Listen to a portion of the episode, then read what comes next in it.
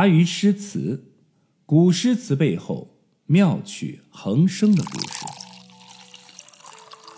岑生在安西边疆做判官，除了写诗助威边关将士以外，还尽心尽责地完成自己的本职工作。为什么我知道岑生并没有只顾着吟诗作乐而玩忽职守呢？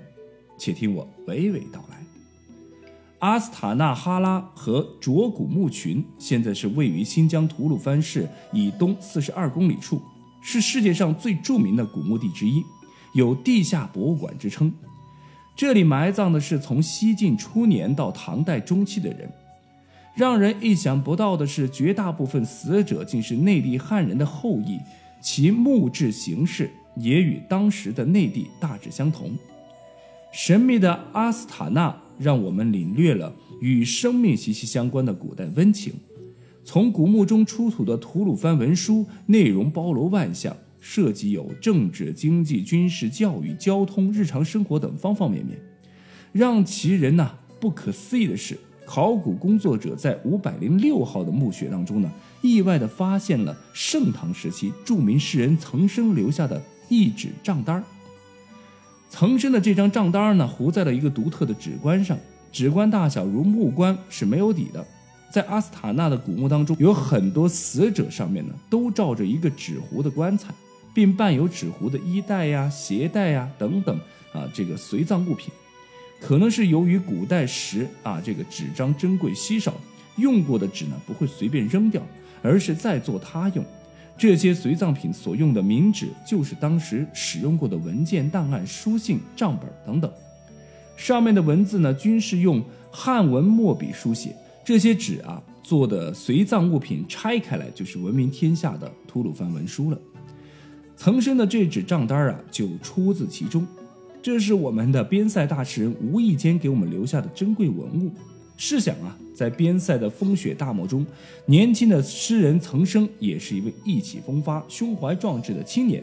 他征战驰骋在大漠边关，往来于天山轮台、雪海交河等地。他常飞马而来，在驿站稍事休整，备足粮草，又跨马匆匆而去。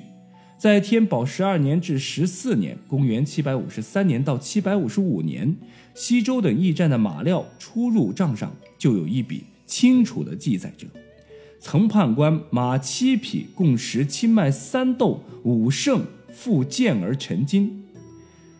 经查史料，天宝末年，在驻节西周的北庭都护、依稀节度使封长清幕府当中当判官的姓曾的，就只有一个人，毫无疑问，他就是曾参了。所以史学家断定，这里的曾判官就是大诗人曾参。这笔账翻译过来是这样说的：岑参等人的七匹马在驿站用了马料，把马料钱付给了驿卒陈金。哎，就是这张这个账单，不知被什么人糊在了一个纸棺上，在一千多年后，奇迹般的被考古工作者在古墓当中发掘了出来。看着这行墨迹青青的原始记录，一千多年前这位著名的诗人戎马孔总啊，转战大漠时的形象跃然浮现在眼前。岑参曾两度出塞，前后在边塞生活了六年，写了大量的边塞诗。他的诗气势雄浑，色彩瑰丽，想象丰富，笔法多变，呈现出一幅幅奇异而又壮美的塞外图景。以岑参高士为代表的边塞诗之所以能够形成独特的艺术风格，成为一个重要的流派，主要的原因应该是这些诗人普遍具有远大的理想和抱负，洋溢着开拓进取、建功立业的激情和梦想。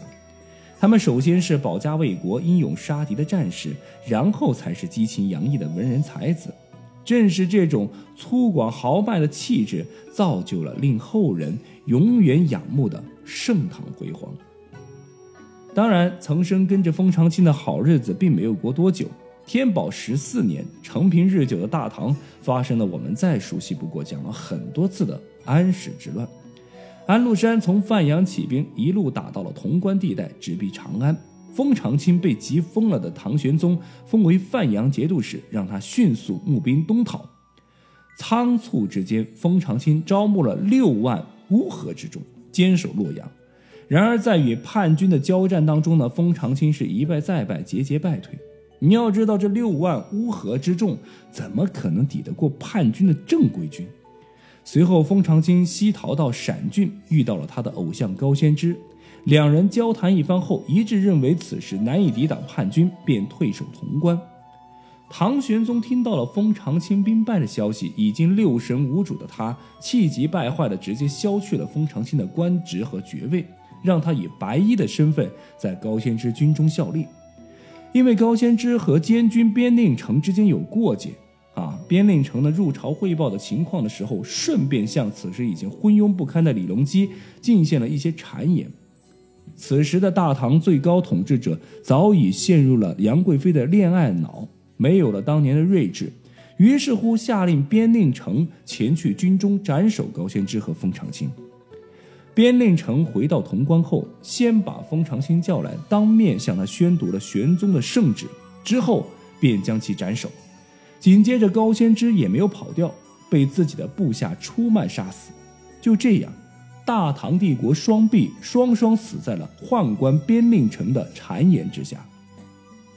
大唐双璧死后，安禄山如如无人之境啊，很快就打破了潼关，攻占了长安。封长清啊和这个高仙芝被杀的时候，岑生呢还在边疆驻守。原本他所期待的是封长清凯旋归来，结果等到的却是前后两任贵人被奸臣所害的消息。封长清的死呢，致使他原有的边疆部队军心涣散。而岑生也没有更好的办法，只得无奈地往中原回走。就这样，岑生的两次出塞之旅都以极快的速度结束了。他的最大成就就是留给后人七十多首边塞诗，而他自己却觉得好像什么也没有得到。从边疆一路往回走，往日的荣光和路程历历在目。岑生的心绪是复杂的，是沉重的。公元七百五十七年，岑生由西域回到唐肃宗所在地凤翔。到达凤翔后的这一日，恰逢重阳节，岑生忽然有感而发：“强欲登高处，无人送酒来。